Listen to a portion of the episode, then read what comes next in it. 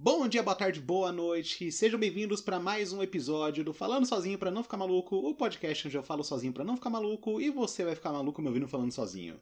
O programa dessa semana quase não saiu, dessa semana, não, dessa quinzena, né? Quase não saiu, quase, quase, quase. Eu quase entrei em ato, mas as coisas voltaram ao normal. Provavelmente ele vai sair atrasado aí, talvez um dia, talvez não, talvez ele saia na segunda-feira mesmo. Não, não sei, né? Vamos ver o, o que eu consigo fazer de edição hoje. Mas o, o programa da quinzena tá garantido, tá? Já, gente. Tá, tá, tá garantido, tá? Tudo certo. É, o programa. Opa, quase que meu microfone caiu. Oh, caramba. Fica paradinho aí o microfone. O programa dessa quinzena. É, ele quase não saiu por quê? Porque o dessa quinzena eu quero falar sobre a expansão do Monster Hunter Rise, a, a expansão Sunbreak, né? E a expansão saía na sexta-feira. É sexta-feira? Deixa eu ver, deixa eu conferir aqui. Eu não sei se era sexta-feira. Deixa eu abrir o calendário aqui. Vamos lá, me ajuda aí, computador. Não, na quinta-feira. Quinta-feira, dia 30, era quando saía essa expansão, dia 30 de junho.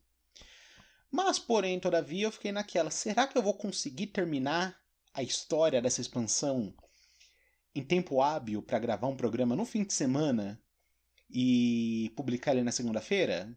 Com certeza não. Eu terminei a história da expansão, se não me engano, no sábado à noite, no dia 2. Eu levei dois dias para terminar toda a história da expansão. Só que aí tem o conteúdo post-game, né? Tem um monte de coisa a mais, porque Monster Hunter é sempre assim, né? O, o, o jogo não acaba no final da história, sempre tem mais coisa depois. Então, eu não ia ter tempo hábil para gravar, mas eu consegui gravar agora. Tô gravando agora nesse exato momento, nessa segunda-feira, 4 de julho, às 10h47 da manhã. Tô conseguindo gravar. E também porque eu preciso ter um pouco de sossego em casa, né? Eu tenho que estar sozinho para gravar, porque o pessoal de casa gosta de ficar falando, tipo, não falando comigo, eles gostam de ficar falando sozinhos. E acaba atrapalhando um pouco na gravação também, né? Então agora que eu tô sozinho eu consigo gravar. Bom, então o programa dessa quinzena aqui vai ser prioritariamente sobre Monster Hunter Rise Sunbreak. Se você não gosta de Monster Hunter, eu sinto muito. Eu sou o fanboy número um de Monster Hunter do Brasil. Então, infelizmente, esse programa não vai ser para você, tá? Porque eu pretendo falar apenas de Monster Hunter Rise nessa expansão, nessa, expansão, nessa, nesse episódio dessa quinzena. Se eu chegar a falar de alguma outra coisa, vocês vão ficar sabendo conforme vocês ouvem e pelo título também, né? Porque no título eu vou deixar indicado sobre o que eu tô falando. Bom, bora pro programa então, né?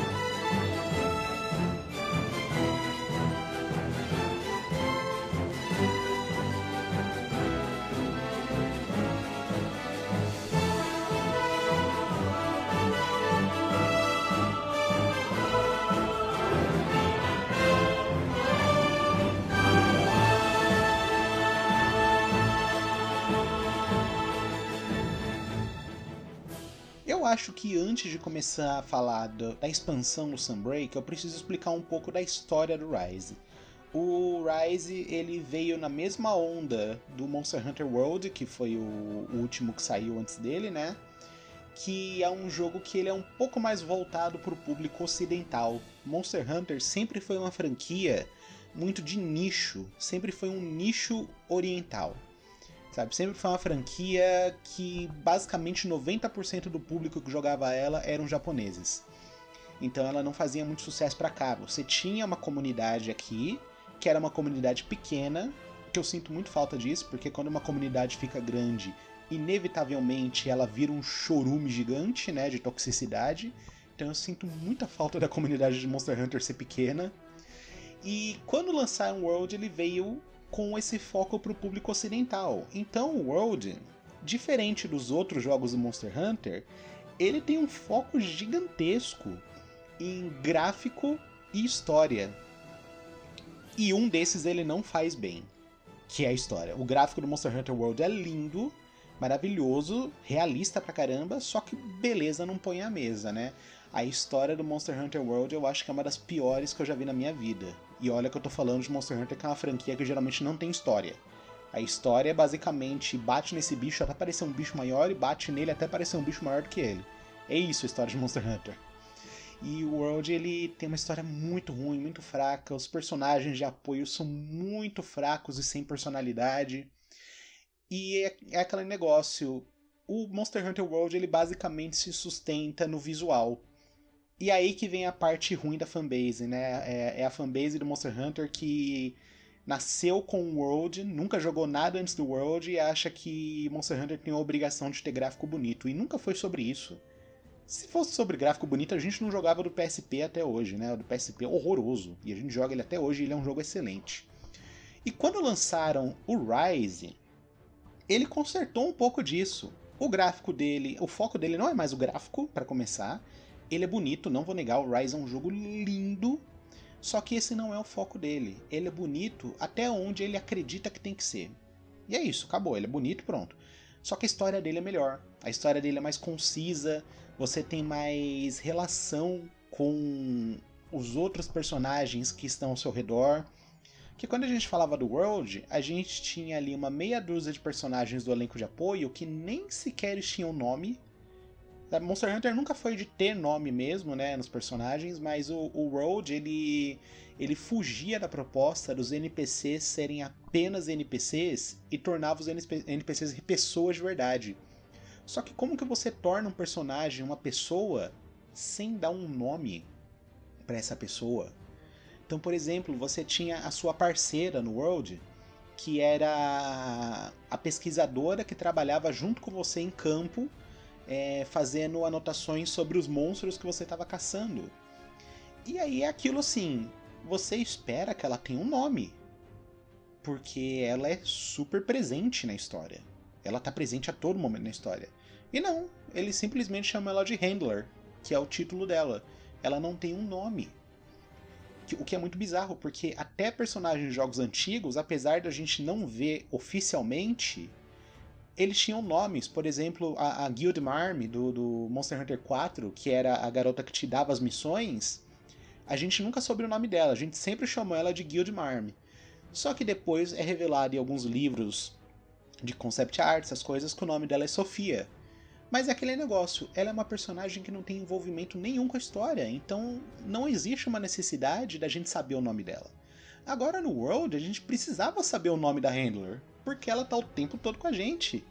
E a gente não sabe o nome dela. Se eu não me engano, eu acho que só dois personagens no World têm o nome revelado que é o, Ace Hunter, que ele é o mesmo Ace Hunter do Monster Hunter 4, que a gente descobre que o nome dele é Aiden, que inclusive ele é o protagonista é, daquele filme animado em 3D do Monster Hunter da Netflix, que mostra como ele virou um caçador.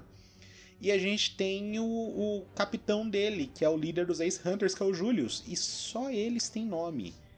E eles têm uma certa importância na história, então a gente tem uma noção ainda. O Julius ele não aparece no World, mas a gente tem uma noção de quem ele é. Só que a Handler, ela é mega importante para a história e a gente não sabe o nome dela. Então fica meio bizarro você ter um personagem que é vital para a história e você não saber como se referir a ele a não ser pelo título. É muito bizarro. E o World, o World não, o Rise, ele consertou isso. Todo mundo no Rise tem nome.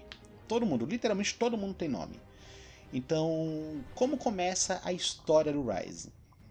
Ela apresenta o seu personagem como uma pessoa que nasceu e cresceu no vilarejo de Kamura, que é um vilarejo bem assim estética Japão feudal, sabe? É, é aquele negócio, o Rise, o Rise não, Monster Hunter no geral, ele não costuma ter muitos vilarejos baseados em, em uma estética oriental. Se eu não me engano, acho que Kamura é o segundo. O primeiro é Yokumo no Monster Hunter 3. E ainda assim é só a versão japonesa do Monster Hunter 3, que é o de PSP. Na versão ocidental a gente vai para Ilha Moga, a gente não fica no, em Yukumo. E é um vilarejo bem oriental, e assim, é literalmente um vilarejo ninja, porque todo mundo é ninja nele, inclusive o seu personagem. E o, o legal do seu personagem já ter nascido ali naquele vilarejo é que todo mundo trata o seu personagem como familiaridade, sabe? Todo mundo daquele vilarejo é uma grande família. Então você já é recebido no começo do jogo conhecendo as duas meninas que vão te passar as missões, as duas sacerdotisas, que são a, Minoto e a Rinoa. E elas já são suas amigas de infância, então você tem um, um sentimento de familiaridade quando você conversa com elas. E aí você é apresentado pro Fugen, que é o, o, líder da vila, né, o ancião da vila, que te trata como um, um filho, né? Então você tem toda uma, uma ligação especial com os personagens. Quando você para para conversar com um personagem, com um NPC na vila, ele tem um assunto para falar com você real, porque vocês já se conhecem desde que você nasceu. É muito mais gostoso isso do que você pegar o, o, o, elenco do Monster Hunter World, que é basicamente um monte de estranhos que tá explorando um, um continente novo e ninguém se conhece de verdade ali, eles só trabalham juntos. No Rise não, você tá sempre convivendo com a sua família. É muito mais interessante essa história. E qual é a... Vamos para a história do Rise agora. Qual é a história dele? Você começa a história como um, um jovem caçador, você acabou de terminar o seu treinamento e o vilarejo de Kamura está começando a passar por uma certa crise, que é uma crise que ocorre a cada 50 anos que é uma grande migração forçada de monstros que é chamada de Rampage. Eu, eu sei que o Monster Hunter Rise ele tem localização em português, português do Brasil. Eu sei que ele tem, porque tem coisas que eu sei o nome em português, só que eu não consigo jogar o jogo em português, tá, gente? Então, assim, eu vou usar os termos em inglês mesmo, tá? Não é por babaquice, não, é porque eu jogo Monster Hunter desde 2012, 2012 para 2013. Então eu, eu já nasci e cresci jogando esse negócio em inglês. Para mim é muito estranho jogar em português, eu não consigo. Então a gente tem esse evento que é o, o Rampage, que é basicamente uma mega migração forçada de monstros que a gente não sabe ainda por que, que essa migração ocorre, a gente só sabe que ela é forçada. Porque os monstros eles não estão migrando de um local para o outro para poder acasalar, algo do tipo. Não, eles estão fugindo de algum lugar mesmo. Só que a gente não sabe o que, que causa essa migração ainda. E o vilarejo de Kamura fica bem no meio do caminho dessa rota de fuga dos monstros. Então, é aquele negócio: você tem que armar as defesas da vila para poder impedir que os monstros entrem, entrem e destruam ela, né? Então você tem que sempre impedir que a Rampage aconteça. E a história do jogo base do Rise, ele gira em torno de descobrir qual é o mistério por trás da Rampage.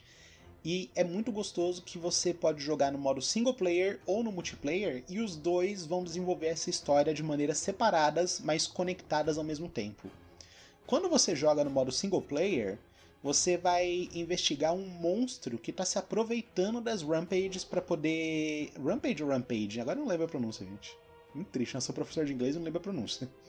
Mas é um monstro que está se aproveitando das rampages para poder se alimentar ele é um caçador meio oportunista, então ele aproveita os monstros que estão desesperados, são pisoteados, ele caça esses monstros ativamente, que é o monstro da capa do jogo, o Magnamalo.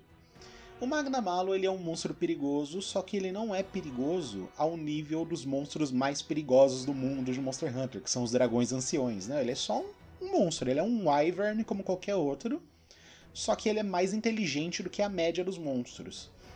Então ele é oportunista, ele sabe caçar monstros que estão fugindo para o Rampage. Quando você termina o modo do single player, termina com você matando o Magnamalo, só que a Rampage não acabou. Aí fica ao seu critério passar para o multiplayer, né? Você pode começar pelo multiplayer se quiser também, não tem diferença. Só que se você começar pelo multiplayer, você não vai pegar a história do Magnamalo, você tem que jogar o single player junto. E Monster Hunter permite que você faça isso, não tem problema. Você pode jogar o single player e multiplayer ao mesmo tempo, não tem problema nenhum. Inclusive, se você jogar o single player, você consegue pular etapas do multiplayer. Porque a história do multiplayer, ela só começa a alavancar. Meu Deus, vocês estão ouvindo a janela tremendo? Passou, não era um caminhão, parecia um trem passando aqui, meu Deus do céu. Enfim, voltando. a, a história do, do multiplayer só começa a andar mesmo, ela só entra no trilho mesmo a partir do rank 4, que é quando entra no rank alto, o nível de dificuldade médio do jogo. Então, aquele negócio, quando você joga o modo single player, você já consegue eliminar o rank baixo inteiro E ainda vê a história. E aí você já vai pro, pro multiplayer e começa pelo ranking alto. No ranking alto, a gente descobre qual é a causa da Rampage. A gente descobre o que, que tá causando ela. Quando a gente termina uma Rampage grande nossa, acho que é a primeira Rampage grande que a gente faz, a gente vê no céu um dragão ancião voando. E lembra as sacerdotisas que eu falei no começo, a Minoa e a Rinoto? Não, é Minoto e Rinoa, sempre confundo o nome sempre confundo o nome delas. É Rinoa e Minoto. Eu não lembro qual das duas que é agora que faz isso, mas no Monster Hunter, no mundo de Monster Hunter, a gente tem duas espécies é, dominantes de seres inteligentes, que são os humanos e os Wyverianos. Qual é a diferença entre eles? Os Wyverianos, eles são descendentes dos Elder Dragons. Eles são Elder Dragons que evoluíram e se tornaram humanoides. Eles são basicamente elfos. Eles têm umas orelhonas de elfo, só que eles têm mais algumas diferenças físicas além disso, né? Porque o elfo ele só tem a orelha compridinha ali e o eugenismo do elfo, né? Mas não, não tem mais nada além disso. Os Wyverianos, eles têm, se eu não me engano, só quatro dedos na mão e os pés deles são como se fossem patas de, de lagarto mesmo. São como se fosse assim uma, uma pata de um, de um, um, um réptil. E essas são basicamente diferentes, além do fato que os Wyverianos vivem muito mais do que os humanos. Né? Os Wyverianos é, vivem milênios. É, o, o, o, mundo de Monster Hunter, para quem não conhece a série, é um mundo pós-apocalíptico. A, a, a sociedade humana era ultra evoluída tecnologicamente houve uma guerra entre os humanos e os Elder Dragons que a gente não sabe como essa guerra começou, a gente não sabe se os humanos fizeram o primeiro ataque, se os Elder Dragons fizeram primeiro. Tem gente que teoriza que foi o Fatalis, que é o Elder Dragon mais poderoso de todos, que destruiu tudo e mandou todo mundo para a Idade da Pedra. E os Wyverianos, tem alguns Wyverianos no jogo que viveram na época da Grande Guerra. Então é muito bizarro você ter assim, porque tem o, o, negócio da civilização perdida. Ninguém sabe como era o mundo antes da Grande Guerra. Só que você tem personagens que viveram durante esse período e eles optam por não contar como era. Porque eles mesmos têm traumas muito grandes da brutalidade daquela guerra. Mas enfim, voltando para a diferença entre eles, é basicamente essa. Os humanos de Monster Hunter, eles vivem muito também. Isso é um, um aspecto importante. É, às vezes você vai ver um personagem que vai falar assim: Ah, sim, eu, eu vivi nesse vilarejo aqui quando eu era criança. E o lugar está em ruínas, tomado pela natureza de um jeito que 20, 30, 40, 50 anos não fariam aquilo, sabe? Aquilo é coisa de tipo 100, 200 anos de abandono. E os humanos do mundo de Monster Hunter, eles vivem muito também. Eles vivem assim 300 anos para cima também. Eles vivem muito tempo. Então a gente tem uma essas, essas duas espécies, né? E a maior diferença entre eles é o fato de que os Wyverianos, eles conseguem não se comunicar, mas eles conseguem sintonizar pensamentos dos Elder Dragons, afinal eles são basicamente a mesma coisa, só que com corpos diferentes. E esse Elder Dragon que aparece voando no céu, ele ressona com uma das meninas. E ela fala, ele fala pelo corpo dela que ele está procurando a rainha dele. E aí começa uma busca, porque se ele tá procurando a rainha dele, é porque ele quer acasalar. Se ele sozinho já tá causando todo aquele rebuliço da Rampage, imagina quando ele encontrar a rainha dele. Então começa uma corrida para matar esse dragão, que é chamado de Ibushi. A gente fica numa corrida para matar o Ibushi ou para encontrar a rainha dele e matar ela antes. Porque se os dois se juntarem e se acasalarem, não só os dois juntos vão ser uma força destrutiva enorme, como o que vier da união deles vai ser ainda mais poderoso. Então eles são um risco real para o mundo. A gente não pode permitir que eles continuem vivos. E aí a gente continua prosseguindo com a história, fazendo mais, mais missões, preparando equipamento mais forte.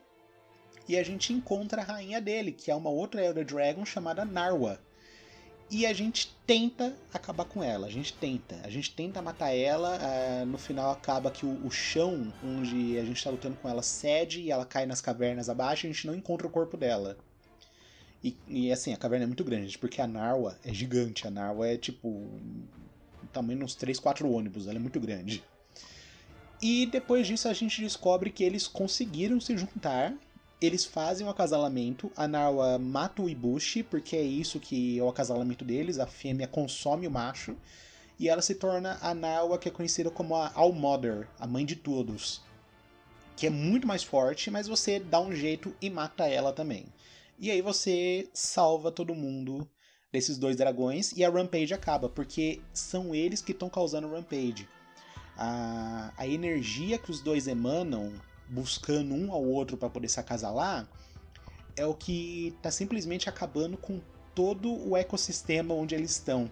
E que faz os monstros fugirem de lá também. Então eles causam Rampage. E aí você mata os dois, resolve o problema da Rampage. E é aí que acaba o jogo base do Monster Hunter Rise. E aí a gente ficou um ano sem ter notícias de nada, né? A gente teve updates, eles inclu incluíram monstros novos, né? A gente teve o, os, os, três Elder Dragons clássicos, que são o Kushala Daora, o Teostra e o Camilius. Eles trouxeram o Basil Gills do, do Monster Hunter World, que é um monstro muito divertido de lutar. Ele é todo construído, o design dele, para ele remeter a um bombardeiro B-52. Então, quando ele passa voando, ele passa soltando escamas explosivas e fazendo um, um, carpet bombing pelo cenário. E sem contar que a música dele em si, no começo ela toca um violininho que parece um alerta de ataque aéreo. Dá um pânico quando o Beetlejuice aparece. No Rise ele é um pouco mais tranquilo, mas no World era desesperador enfrentar o Beetlejuice porque ele invadia todas as suas caçadas. Era terrível lutar com ele.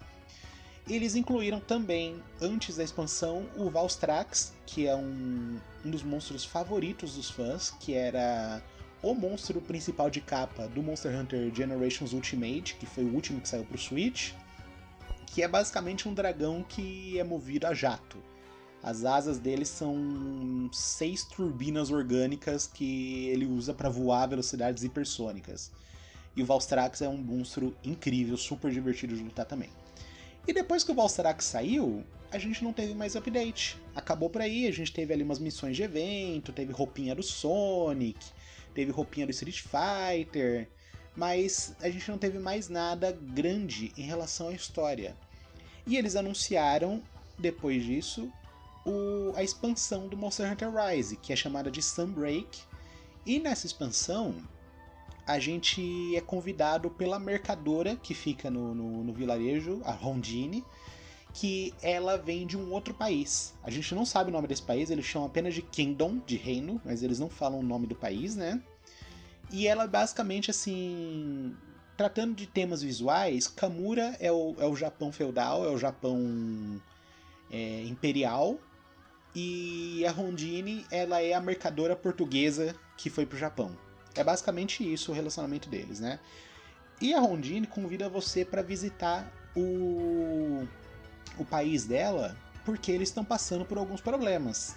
E como você é o caçador, você é o caçador fodão pica das galáxias do, do, do, do, do vilarejo, ela fala assim: e a gente precisa de você, você pode ir lá? E aí você vai junto com ela e vocês vão para um, uma cidade que foi construída só para poder lidar com esse problema, que é uma cidade chamada Elgado. Em Elgado, ela explica melhor a situação para você junto com a irmã dela, a Fiorane. Elas explicam para você que começaram a aparecer crateras na região onde eles estão. Inclusive, se você for numa certa área de Elgado, você vê a cratera cheia de água, cratera gigante. E eles explicam para você que alguns anos atrás, durante uma rampage anterior de Kamura, é, aconteceu um evento similar na região de Elgado também, que apareceu uma cratera e muitos anos atrás, tipo mais de 100 anos atrás, uma cidade inteira foi destruída por causa dessas crateras, porque dessas crateras emergiu um dragão ancião, um Elder Dragon extremamente poderoso e perigoso, que é o dragão de capa da expansão, o Malzeno. E aí você fica na missão de procurar pistas para poder eliminar o Malzeno junto com os Cavaleiros de Elgado. E aí tá numa historinha de monstros que não costumavam ser agressivos, estão agressivos, outros monstros que estão saindo do seu bioma e indo para outro e estão causando um desequilíbrio no ecossistema, então você tem que eliminar aquele monstro para poder garantir que o ecossistema continue em pé, né? Que essa, essa na real, é o, é o trabalho do, do caçador no Monster Hunter. A gente interpreta, às vezes, basicamente como caça esportiva, mas não é uma caça esportiva. O trabalho de caça que o seu personagem faz no, no Monster Hunter, na série como um todo, é realmente enfrentar monstros que não deveriam estar naquele ecossistema e botam aquele lugar em risco. Então você age como uma força que equilibra o ecossistema dentro daquele mundo. Porque tem monstros que são poderosos a esse nível. Por exemplo, o Devil Joe. O Devil Joe é, é, é dado nas descrições dele que um Devil Joe sozinho pode literalmente extinguir um ecossistema inteiro. De tão perigoso que ele é. E tão é, esfomeado que ele é. Ele vai devorar literalmente tudo que ele encontrar no ecossistema. Então o seu trabalho não é uma caça esportiva. O seu trabalho é realmente é, eliminar espécies invasivas. E uma coisa que eu não sabia, eu descobri isso há pouco tempo atrás. Os mapas onde você enfrenta os monstros em Monster Hunter, eles são áreas de caça fechadas. Você não está entrando na natureza, entrando no habitat do monstro e matando ele é, equipes de busca vêm antes de você e atraem o monstro para a área de caça fechada, eles fecham o local e você vai entrar para exterminar o monstro. Então tem toda uma organização por trás que a gente não conhecia ainda. E é muito legal ver como funciona tudo isso. Mas voltando para a história do Sunbreak, você começa a enfrentar essas criaturas e vocês descobrem, entre a equipe que você participa, que essas criaturas elas estão se tornando agressivas devido a um parasita voador chamado Kuryu, que ele basicamente suga o sangue, suga a energia do, do, do monstro, torna ele hiper agressivo nesse, nessa troca. E depois que esse monstro morre, o Kuryu suga o máximo de sangue que ele consegue e vai embora. E aí fica naquela que você agora tem que descobrir de onde que os Kuryus estão vindo até que você enfrenta um monstro que está sendo infectado gravemente pelos Curios e você descobre que os Curios estão vivendo uma relação de simbiose com o próprio Malzeno. O Malzeno é um dragão baseado num vampiro, ele suga o sangue das presas dele e ele entrou numa relação de simbiose com os Curios. Como que funciona? Os Curios sugam o sangue da presa, eles voltam pro Malzeno o Malzeno suga o sangue dos Cúrios e os Cúrios, em troca, recebem a energia do Malzeno para continuar vivo. Então eles têm uma, uma relação onde os Cúrios caçam e o Malzeno paga eles pela caça deles. E você tem que enfrentar o Malzeno, você consegue matar o Malzeno e você fala assim: beleza, acabou por aí, conseguimos, né? Fim do dia. Só que depois que o Malzeno morre, os Cúrios continuam vivos, eles continuam afetando as criaturas. Então, o problema não era o Malzeno. E aí a sua equipe se junta mais uma vez para tentar descobrir onde que os Curios estão vindo mesmo, porque se o Malzeno morreu e ele estava numa simbiose com os Curios, e eles ainda estão vivos, quer dizer que tem alguma outra criatura que é igualmente ou mais poderosa que o Malzeno que está alimentando esses Curios. E você descobre depois disso, não descobre, né? Ele literalmente aparece fazendo uma cratera para você você descobre que é um outro dragão ancião muito maior e muito mais perigoso que o Malzeno, que é chamado de Gaismagorm. Eu adorei o nome desse bicho, Gaismagorm, é muito bom. Que ele é o progenitor dos Curios, é ele que gera os Curios do corpo dele. E basicamente é ele que gera as crateras também. O, o fato do Malzeno sempre aparecer junto com essas crateras era uma coincidência bem simples, porque na real o, o local era. Como que eu posso colocar isso em palavras? Era meio que o, o habitat, o campo de caça do próprio Malzeno. Então, quando esse outro dragão apareceu no campo de caça dele, o Malzeno vai imediatamente investigar essa cratera porque ele quer descobrir o que, que é esse outro monstro que tá fazendo. O que, que esse monstro tá fazendo no lugar dele, né? Então era só uma coincidência dele estar tá lá, e nessas idas do Malzeno para investigar as crateras, ele encontrou os Curios e acabou tendo essa relação de simbiose com eles. E aí agora você tem a missão de matar o Gaismagorm, porque o Gaismagorm ele era uma criatura que até então ele era parte apenas do folclore daquela região. Que ele era conhecido como o arquidemônio das profundezas, mas ninguém nunca tinha visto o Gaimagorm. Ele era o Gaismagorm, ele era só uma lenda, ele era só um conto de fadas. E aí agora você tem a missão de matar o Gaismagorm. Não é uma luta difícil, o Malzeno é uma luta 10 mil vezes mais difícil que o Gaismagorm. Só que o Gaismagorm tem um, um design tão grotesco. Eu acredito que o Gaismagorm ele é um chefão digno do Bloodborne, sabe? Porque o design dele é muito anti-Monster Hunter. Você não espera que um chefão de Monster Hunter seja daquele jeito. Porque geralmente, como que se trata as estruturas de expansão no Monster Hunter? A gente tem um monstro de capa, só que o monstro da capa, ele nunca é o chefão final de verdade do jogo. Sempre vai ter um outro monstro mais perigoso do que ele. Então, por exemplo, no Monster Hunter 4 Ultimate, a gente tinha o, o na capa, só que o Seregios ele não era o chefão final de verdade. O chefão final de verdade era o Gogmasius, que era um, um dragão de piche gigantesco.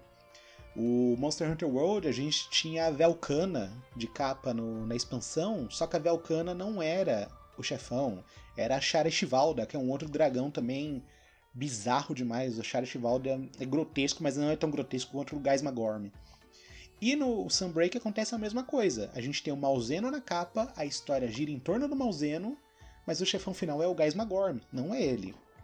Para descrever por que, o Gais Magorm é tão diferente, esses outros chefões finais que eu falei para vocês, o Gogmasius e a Charestivalda, eles têm a mesma estrutura corporal. Eles são dragões quadrúpedes com um par de asas gigantes que não precisam necessariamente ser usadas como asas. O Gogmasus ele usa como asa, ele voa, mas a Charestivalda, por exemplo, ela não tem membrana. Elas são como duas mãos gigantescas com os dedos mega compridos que ela canaliza onda sonora por eles e usa como ataque. Mas ainda assim eles têm a mesma estrutura corpórea. O chefão que fugiu mais disso até hoje eu acho que foi a, Talca, que é um louva-a-deus gigante que literalmente constrói um robô mecha gigantesco e ela entra nele, que ela controla com a seda dela. E ela é que mais foge, mas ainda assim ela é bem simples, é só um louva gigante. Agora o Gaismagorm, ele é grotesco, ele parece uma criatura saída do, do Pacific Rim. Sabe, você consegue claramente ver ele no Pacific Rim saindo na porrada com os robôs gigantes. Ele, ele tem uma estrutura corporal parecida com a dos outros dragões. Ele tem quatro pernas, ele é um quadrúpede. Só que as duas patas da frente dele são pequenas. Elas são bem pequenininhas, elas só servem de suporte para frente do corpo dele. E as patas de trás, elas são subdesenvolvidas. Ele aparentemente é como se fosse uma criatura que vive escavando embaixo da terra e ele não precisa das patas de trás.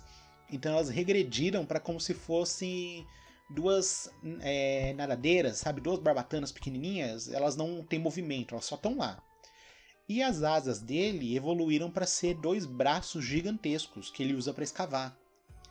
Sem contar que o rosto dele é bizarríssimo, assim, ele tem um rosto meio afunilado, só que quando ele abre a boca, a boca dele desdobra e fica gigante.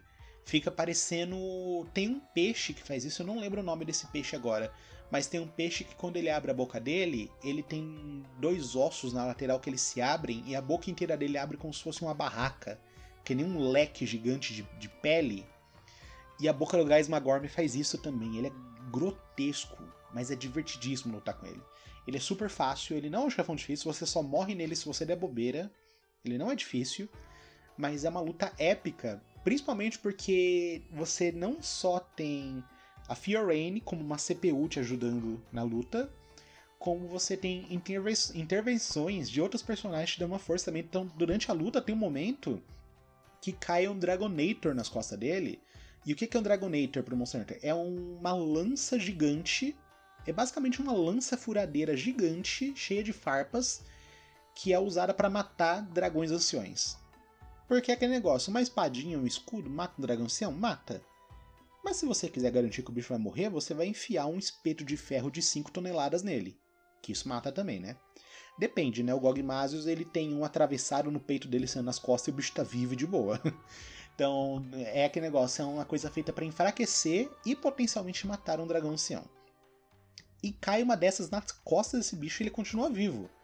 Então é uma luta muito divertida porque você tem toda uma interação com os personagens. E é legal porque eles são personagens que são importantes para a história. Então é legal você ver eles participando da luta ativamente, né? Diferente do Monster Hunter World, do Iceborne, você mata a Shara Shivalda e o elenco de apoio só chega lá quando ela já tá morta. Aí você fica assim, pô, eu não preciso de vocês aqui agora, eu já matei o bicho. No, no Sunbreak, não, o elenco de apoio tá ativamente participando da luta enfrentando em conjunto o Geismagorn, fugindo das regras, porque existe uma superstição dentro do Lord Monster Hunter de que equipes de caça de monstro não podem ter mais de quatro membros. Isso é uma coisa que data desde o primeiro jogo, que faz parte do folclore, faz parte da, da cultura dos caçadores, que contam que muitos anos atrás uma equipe de caçadores foi caçar um monoblos, que é basicamente um, um dragonoide que tem uma cabeça igual a de um triceratops, ele tem um chifrão gigante no meio do nariz dele. E eles foram em cinco pessoas e só quatro voltaram. A esposa de um dos caçadores que estava nessa equipe também, ela morreu pelo monoblos, então virou meio que como se fosse uma superstição que não pode ter mais de cinco pessoas, não pode ter mais de quatro pessoas numa caçada, porque isso é um mau agouro para eles. E nessa caçada final você ignora completamente isso, porque o Geismagorm ele é uma ameaça assim, num nível tão grande que se dane a tradição, meu filho. Vamos trazer o máximo de gente possível aqui. Você tem você, mais três jogadores aleatórios, que você, ou seus amigos, se você jogando junto, né? Que são quatro pessoas. A Fiorene, que é uma CPU, mas conta como uma quinta pessoa. Você tem todo o elenco de apoio bombardeando o Geismagorm com Dragonators o tempo todo. Você tem mais ou menos assim umas 30 pessoas envolvidas na caçada do Geismagorm.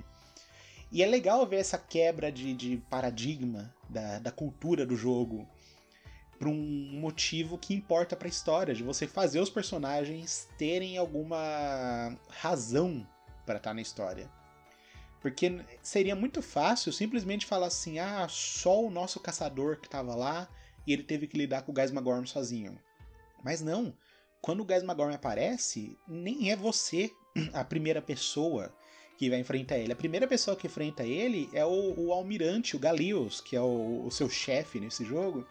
Que o cara chega com um puta navio gigante e começa a bombardear o bicho. E aí só depois que o bicho cai na cratera que vocês descem lá para poder dar conta do recado e executar ele. Então é um, uma luta sensacional. Ela é super divertida, ela não segura na sua mão. Tem um momento no final da luta que a Fiorene vai escalar a parede e ela causa um dano gigantesco no Gaimagorm e ele cai. Mas assim, é uma coisa muito rapidinha que é só para indicar que você tá na fase final da luta já. Que é só para indicar que, tipo, ó, aguenta firme mais uns dois minutinhos aí que vocês já vão matar ele.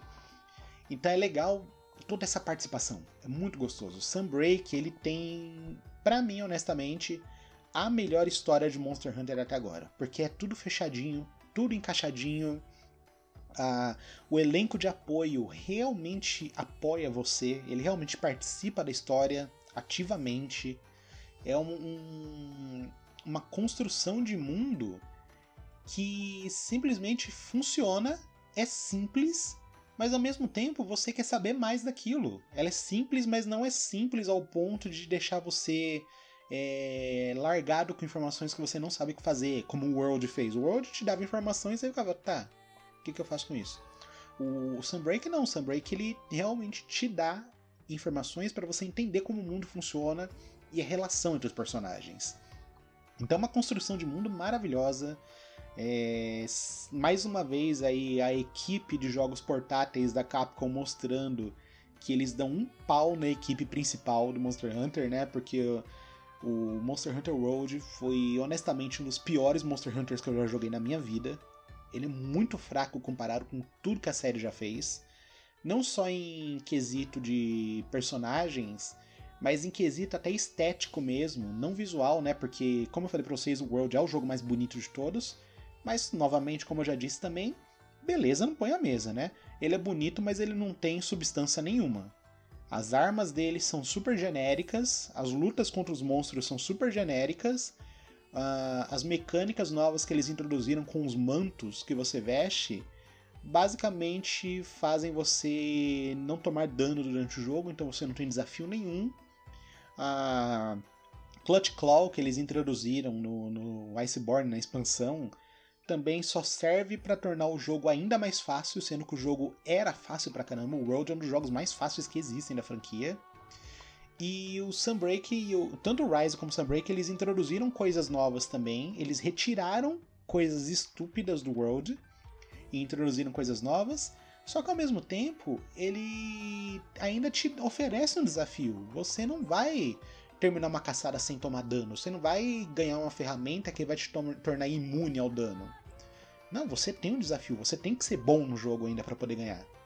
Então, o, o Rise e o Sunbreak, eles são, não um, não dois, eles são 10 mil passos à frente do que o World tentou ser. Porque nem isso o World conseguiu fazer. O World tentou ser um jogo decente e nem isso ele conseguiu fazer. O Road e o Iceborne eles são simplesmente ruins. Simplesmente isso. Eu acho que as poucas coisas que dá para salvar no World no Iceborne são os monstros. Que são monstros. A quinta geração de monstros é muito legal. E eu gosto muito dos monstros da quinta, né? O, o Andianaf, o Puke Puke. Eu gosto muito deles, eles são designs legais, as armaduras são legais. Mas infelizmente não adianta nada você ter um monstro legal, com design legal, e a luta dele ser um porre porque você tem um equipamento que vai literalmente tornar imune a todos os danos deles. E aí depois no final do jogo eles falam: ah, a gente vai botar aqui o Fatalis, a gente vai botar o Alatrion, que são chefões ultra poderosos, só que eles vão ter uma mecânica idiota de MMO com checagem de dano por segundo, que se você não, não passar naquela checagem você morre na hora e perde a missão. Então assim, eles não souberam equilibrar o jogo. O World, ou ele é muito fácil, ou ele é impossível. Ele não tem um meio termo que faça com que você sinta a satisfação de jogar ele. Depois que eu terminei a história do Iceborne, quando eu tinha meu Play 4 ainda, né? Eu não fiz questão de jogar é, o post-game muito tempo. Eu fiz o que eu tinha que fazer do post-game. É, o Alatrion saiu. Eu joguei uma vez o Alatrion e matei ele e falei: Nossa, que saco, eu prefiro mil vezes o Alatrion do, do 3DS. E quando saiu o Fatalis, eu não fiz nem questão de enfrentar ele porque o World estava simplesmente saturado com mecânicas idiotas, com sistemas de loot box idiotas, que não era uma loot box que você paga, você tem que matar um monstro para conseguir ela. Então você tinha itens randomizados que você ganhava e o endgame todo basicamente dependia desses itens para você ter equipamento bom, então era na base da sorte. Então assim, eram sistemas muito estúpidos que não levavam a lugar nenhum e geravam um ciclo artificial de gameplay que não agradava ninguém. Ninguém gostava do ciclo de gameplay do, do, do World do Iceborne. E ninguém continuou gostando. Quem gosta muito do World do Iceborne até hoje é porque nunca jogou nada da franquia antes dele. Já, já foi introduzido a Monster Hunter por esses dois. O que é muito triste porque são os piores jogos da série. Fácil, fácil. Tipo, muito fácil, os piores da série. É, pelo menos assim, quem saiu do World e foi pro Rise viu o que é um Monster Hunter de qualidade, pelo menos, né? Eu recomendaria mais o cara jogar o de 3DS, jogar o 4 Ultimate, jogar o Generations, né? Que são jogos do modelo clássico do Monster Hunter antes da engine nova. Mas eu admito que o Rise é o melhor jogo da série, por enquanto. Ele ainda não bate o 4 Ultimate em alguns pontos, tem coisas do 4 Ultimate que são ótimas, mas só do Rise ter monstros do 4 Ultimate, ele tem o Seregios, ele tem o Gormagala, que são monstros icônicos da série, que a equipe principal simplesmente se recusou a colocar no World. E isso afetou demais o desempenho deles, sabe? Porque estavam tentando vender o jogo baseado só na geração nova. Mas como que você vai atrair uma geração. só uma geração nova de jogadores e não vai fazer nada pro público que já tá lá há anos com você?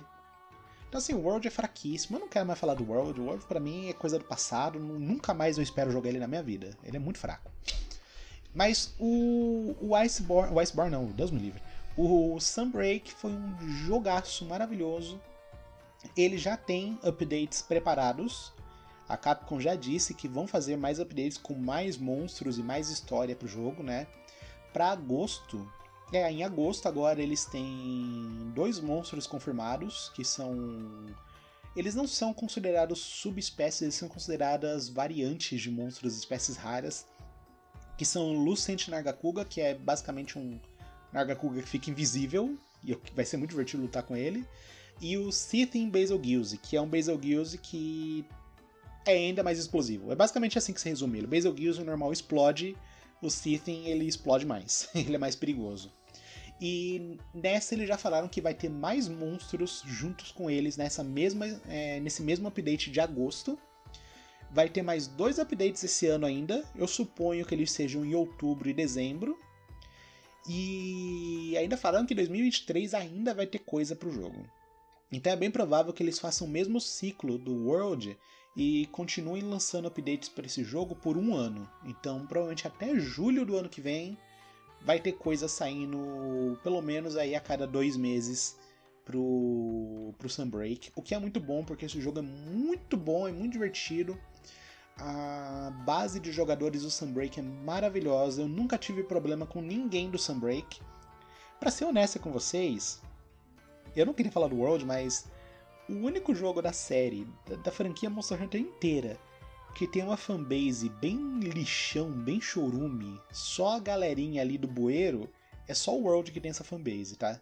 Os outros jogos da série tem uma galera super legal, que ajuda todo mundo, todo mundo joga junto. O World tem a pior fanbase de todas. Se você puder, mantenha a distância deles e do World. Vá jogar o Rise, que é muito melhor. Mas é basicamente isso que eu queria falar para vocês aí nessa quinzena, que era a minha experiência com o Monster Hunter Rise, né, o Sunbreak que foi muito agradável. Eu passei literalmente três dias seguidos jogando. Eu parava só para comer, tomar banho e dormir. eu joguei direto esse jogo, eu voei pela história dele, mas eu amei cada segundo dela. O jogo tá super desafiador, ele não tá fácil, porque essa é uma das reclamações que eu também tinha junto com os outros fãs, que era que o Rise tava muito fácil. Ele era muito, muito fácil. Depois eles lançaram algumas missões especiais que tinham monstros mais fortes, mas ainda assim estava muito fácil. E o Sunbreak consertou isso. Ele está bem desafiador e os monstros estão ridiculamente fortes. Eles aumentaram o limite para o monstro, por exemplo, vacilar quando ele vai atacar, ele dá uma paradinha.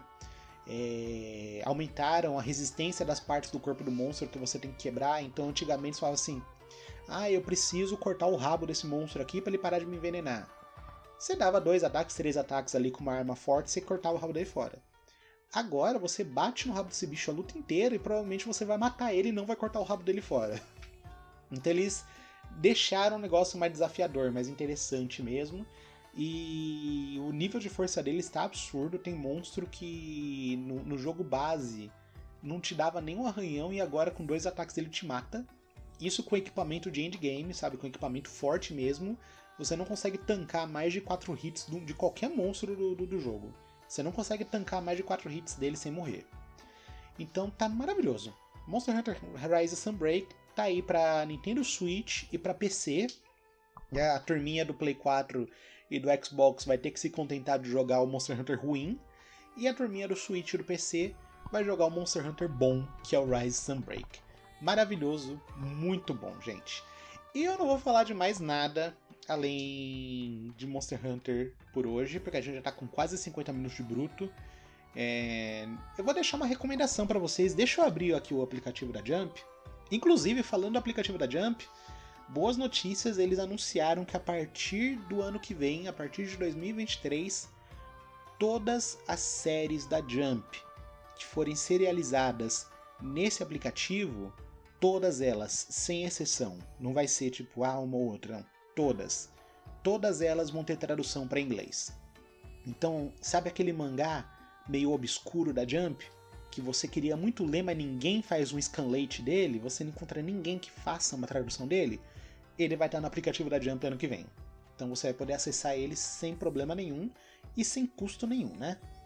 Deixa eu encontrar aqui o, o mangá que eu queria falar para vocês. Esse aqui, o nome dele é You and I Are Polar Opposites, que é Você e eu somos opostos polares. eu fiquei surpreso com ele, porque ele é basicamente um mangá shoujo sendo publicado na Shonen Jump.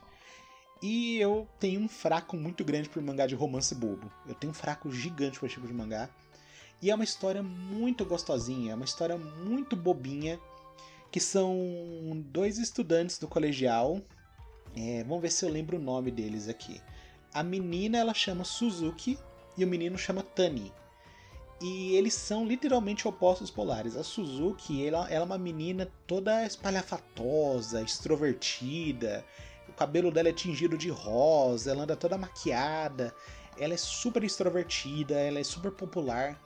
E o Tani, ele é um rapaz super sério, focado nos estudos dele, ele é mega introvertido, ele não gosta de bater papo. Não é que ele não gosta, ele não sabe bater papo com as pessoas. Só que a Suzuki, ela é perdidamente apaixonada por ele. E você pensa, a princípio, que a história vai ser os dois se conhecendo, mas não, eles começam a namorar no primeiro capítulo já. A história é sobre o relacionamento dos dois, e é muito bonitinho, é uma história muito gostosa, super divertida. O estilo visual dela é super único, fazia muito tempo que eu não via uma história com um estilo diferente desses. É muito gostoso. É, é uma historinha assim para todo mundo. Todo mundo que queira ler um mangá de romance bobinho, divertido, engraçado, é esse aqui. Ele é bom demais, gente, maravilhoso. Tá lá no aplicativo da Jump, né, no Manga Plus. Ele tá no momento com seis capítulos. Ele sai todo domingo, junto com os grandes títulos, né? Então ele sai ali junto com Boku no Hero, ele sai junto com Ruri Dragon, eu preciso falar de, de Ruri Dragon ainda para vocês, porque é outro mangá novo também que é muito bom.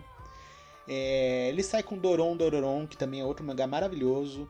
Esses aqui são mangás que eu quero falar deles com um pouco mais de foco em um outro programa, porque são todos mangás novos, são títulos novos, recentes, que são extremamente divertidos e eles merecem mais atenção do público porque eu não quero que esses mangás acabem que nem o Ayashimon, que era maravilhoso e foi cancelado com 25 capítulos.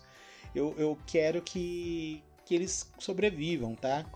Que eu, eu reclamei no último. Não no último, acho que um dos últimos é, programas, que a Yashimon tinha sido cancelado e aquela porcaria de Protect Me Shogomaru estava sendo publicada ainda. A justiça foi feita, Protect Me Shogomaru também foi cancelado.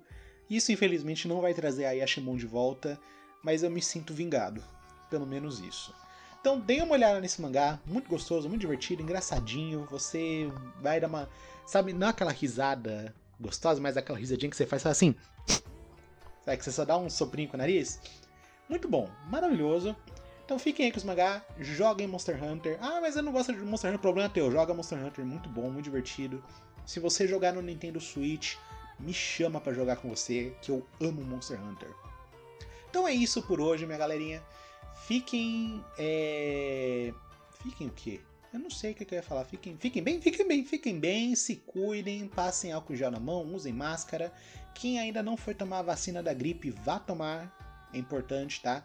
Não é porque a gente está se protegendo da Covid que a gente não deve se proteger da gripe também. Vá tomar a vacina da gripe. E se cuidem no geral. A gente se fala na próxima quinzena. Tchau, tchau!